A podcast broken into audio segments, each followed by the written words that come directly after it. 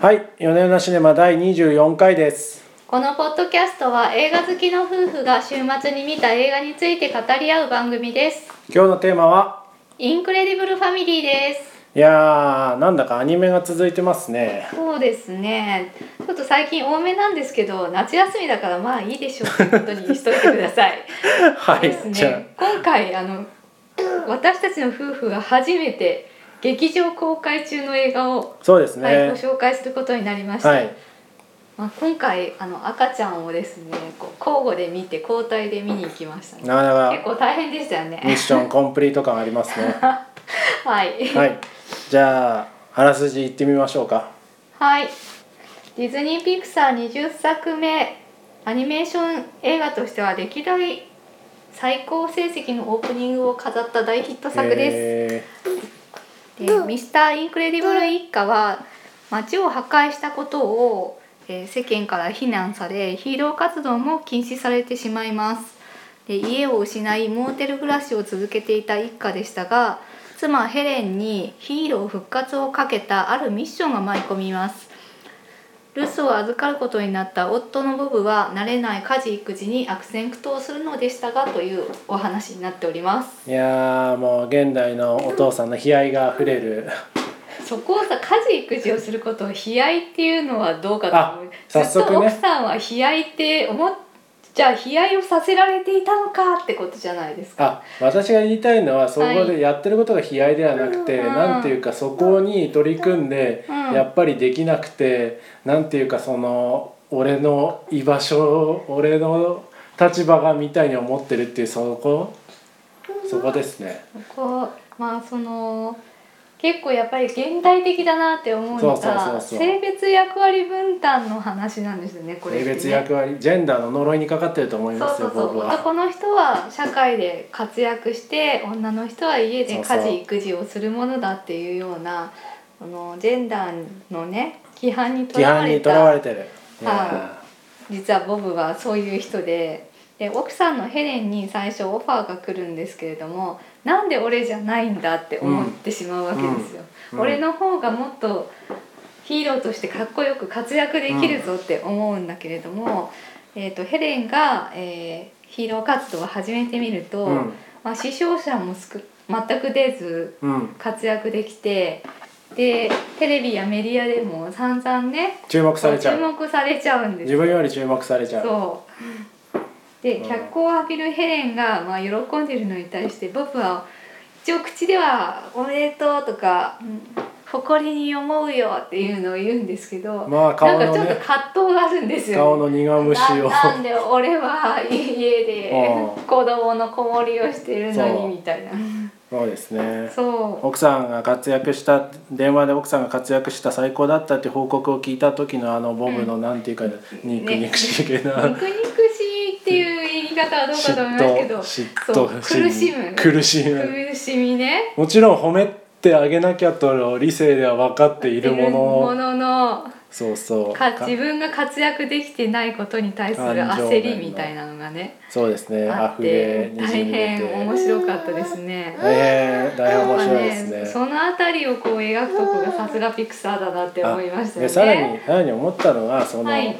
こうスパイ映画とか 60s、70s のスパイテレビシリーズとか、うんまあ、007とかそういうののね引用が随所にあると思ってるんですけど、うんうんまあ、なんかもう、ね、当時の007ってもうなんていうかダンスマッチョイズムの極みそうですよね。いい男性中心主義ですよね。そうそう男たちがかっ男こたよちがく、活躍女性はね活所躍して詮ボンドガールでそうそう添え物み添たえい物な感じでう、んちょっとねお色気を振りまいてただただのそういうも守のられでるすよね存在なんですけれども、そうそう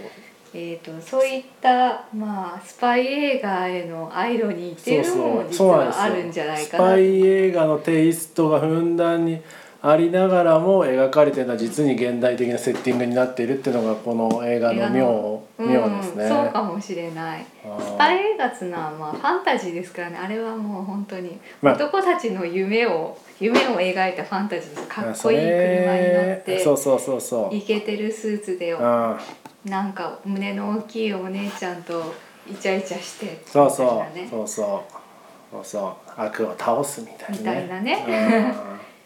そうそうそうなんですよまあ、まあ、そこからねもう21世紀ですからその、はいこの裏側にあるこう家事育児っていうの そう家事育児世界を救うでしたっけ何でしたっけキャッチコピ家ー事育児世界の危機っていうキャッチコピーでこれ最高だなって思いま3したつ並んでるのがいいですねそう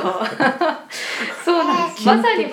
当にこういう話でしたね均等なんですよ均等ねですよはい、うん家事育児もね世界の危機並みに大変な んですよ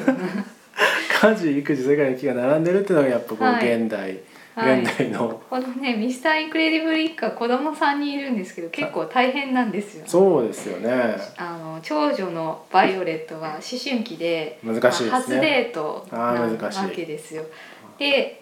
息子のダッシュ君は算数ができなくってちょうんっと落ちこぼれそうだということあーで宿題を見てあげないといけないんですけど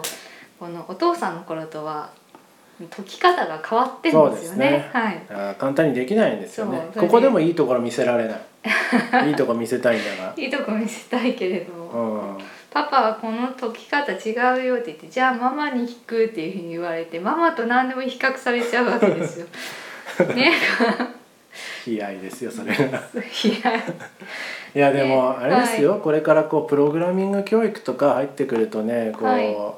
分かんないこと増えてきますからねね、お父さんたちが知らないことをね求められることが増えてくるとああ思なうりまのすでよ父の威厳を保つためにね頑張んないといけないんですよね家のだ中かでら。発想としてはその父の威厳を保つっていう時点で、もうねそういうのやめましょうとああ威厳じゃないそと。うそうそうそうやれることをやりましょうって うんそうね。そういう感じですよそう威厳っていう発想がねなんか男性たちを苦しめるんだと思いそうまだすからよ呪いですよね呪い呪いジェンダーの呪い呪いそうあの呪いですよ女たちが家事育児をしないといけないっていうふうに同じです思よわされてるのと同じようにうん男性たちもやっぱ威厳を持たなきゃいけないとかそう外で活躍しないといけないそうそうそうそう稼がないといけないみたいな呪いにね苦しめられてるのでそこはねお互い不幸だと思うんですそうですよだからもう別にいいじゃないかってできることをでやれる人がやればいいんだよっていうそういう話ですよそういう話やそういう話か。そういうそういう話をあの、うんクラシックなクラシックなススパイ調のねスパイ調に乗っけ映る画ってでいう、ねやってるところが大変あんバランス妙があっそうそうていいですよね。で話途中だったんですけどあの3人いて赤ちゃんのジャック・ジャックっていうのがねいるんですけど、まあ、います単ねに可愛い赤ちゃんだと思っていたらスーパーパワーを持っていることが分かってしかも家族の中でも一番あれ強いパワーを持ってるんですよね。どうすんですかねあんなにできちゃってね将来ちょっとそうそ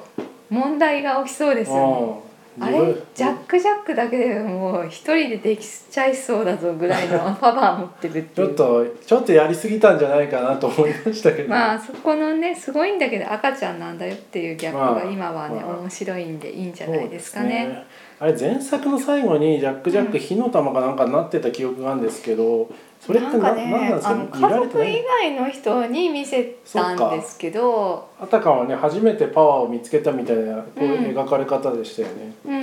そう、うんまあなんか観客は知ってるんだけど家族は実は知らなかったんですようんうんうねん。で今回あの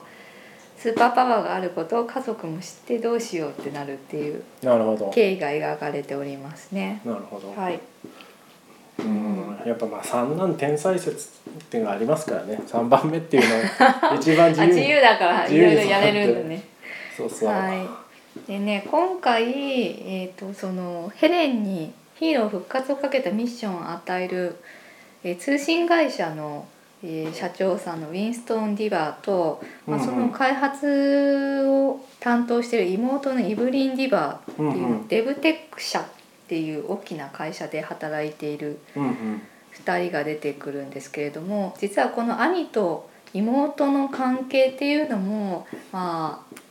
男女の役割分担をちょっとこう象徴した感じなんですよね。妹のイブリンは、えー、と天才的な開発者なんだけれども口のうまい、まあ、広報のうまいなる兄ほどの影に隠れて自分は表舞台に立てないんですあよーね。あそこは思わなかったですねあそうかなるほどねう、んあのあの方は自分自らそういう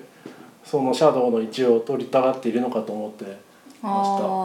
あでもまあちょっと肉肉しげにちょっと言ってるところもあったまあなんか結局はそうですよね、うんあんまネタバレになるんであれですけれどもう、んううん、んまあ、そのポジションに満足していたかというとしてないですね。うん、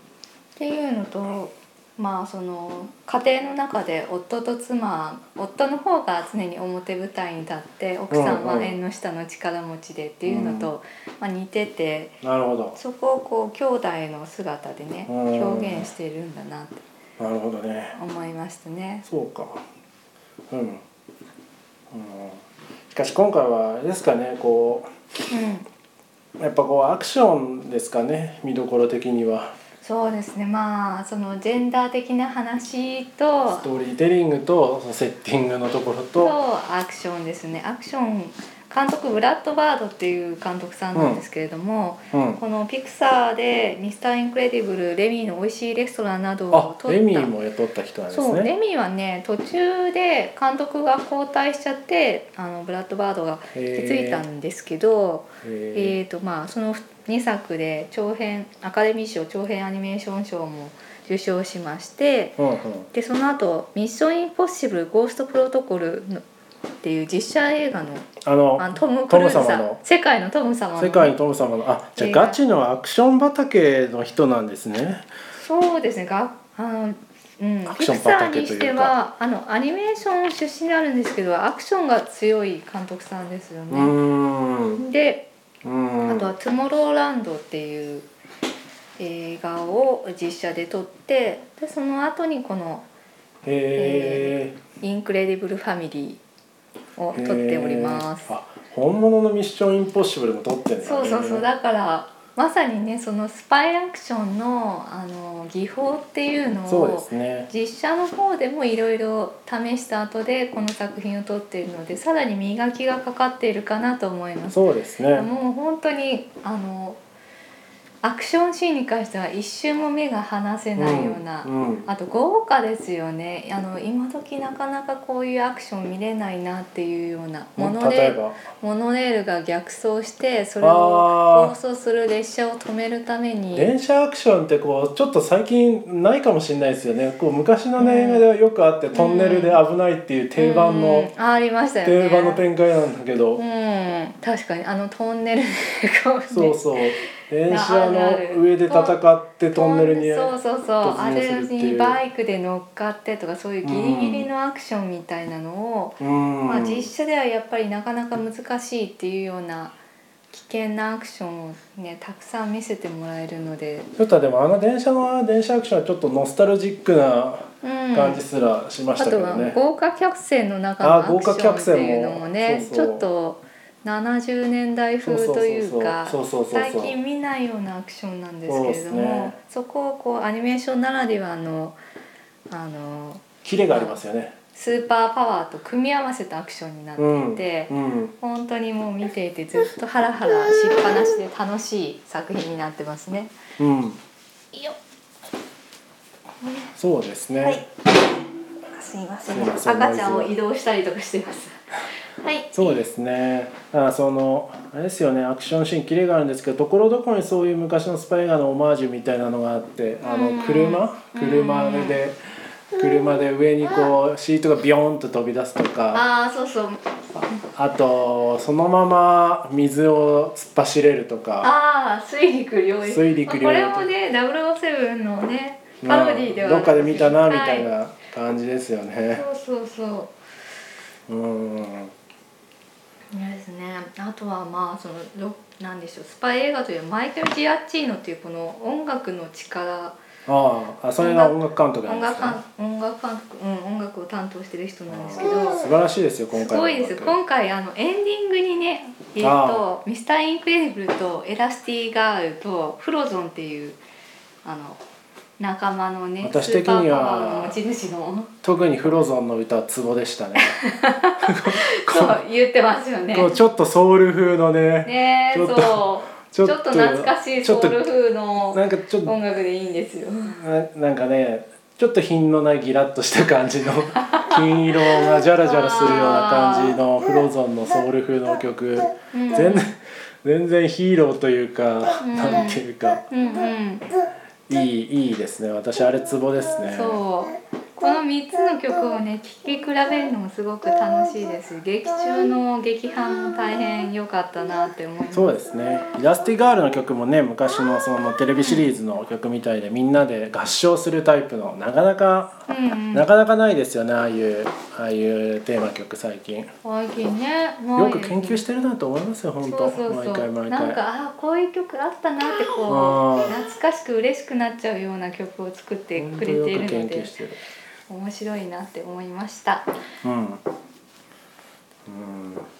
他なんか印象に残ったシーンとかまあありやっますぱかりこの時代背景をすごく反映してるなと思ったのが女性今回女性キャラクターをすごくメインにねあしているんですよね奥さんのヘレンはもちろんそのデブテック社のイブリンーうんもそうだしあのバイオレットバイオレットうんこれね長女のバイオレット、うんうんあとはボイドっていうですねイラスティガールのファンで瞬間移動を出てきさますせるねようなスーパーパワーを持つうん女性が出てくるんですけど、まあ、いろんなタイプの女性を今回、なるほど、はい、キャストに散りばめていてうんでまあみんなが活躍活躍したりするように見せてるんですよね。ううんん、結構ねそのボイドさんもこういう人すごいいるなって思った あのエラスティガールのファンなんだけども、自分には自信がなくてあのパワーをうまく使えないっていうあああところはああるのキャラ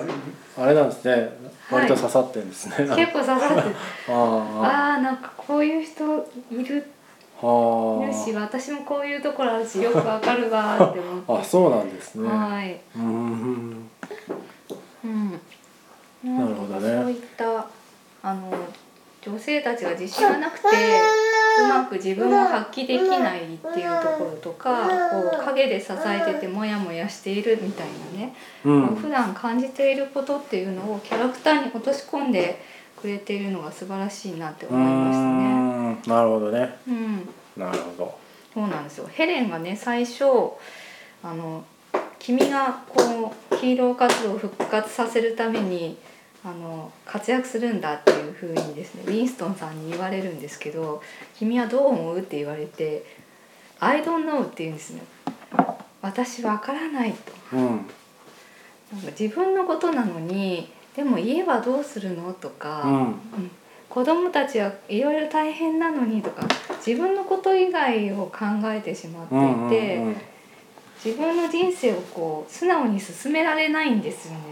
うんうんうなんんかそれってまさにこう現代の女性たちが抱えている問題なんじゃないかなと思っていてめっちゃ社会派だこのしゃなんつうかセリフをかけるっていうのは素晴らしいなと思ったんですなるほどこれきっとねピクサーの中でも結構男性優位社会だって言われてるんですけどピクサーは。まあジョン・ラセターのジョナスさんハグ問題とか